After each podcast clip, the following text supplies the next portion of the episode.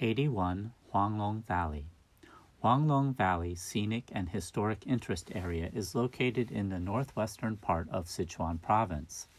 The Scenic and Historic Interest Area encompasses, besides Huanglong Valley itself, also Moni Valley.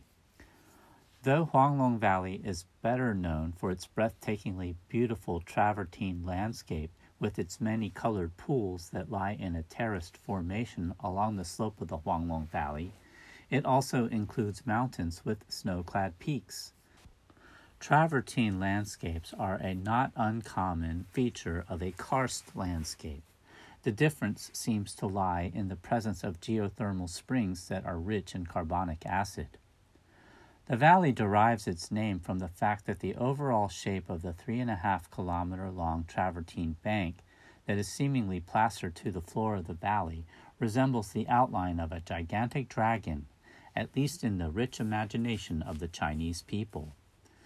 Since the calcareous alabaster that forms both the dikes as well as the bottoms of the calcium carbonate pools often has a golden yellowish hue, but with many other hues, including reds, greens, and blues. And since the spring water is itself crystal clear, reflecting the hues of the sand and those of the calcareous alabaster, the effect of the sunlight playing on the dancing surface of these shimmering colored pools, together with the golden sheen of the sand flow, enhances the image of a dragon snaking down the valley.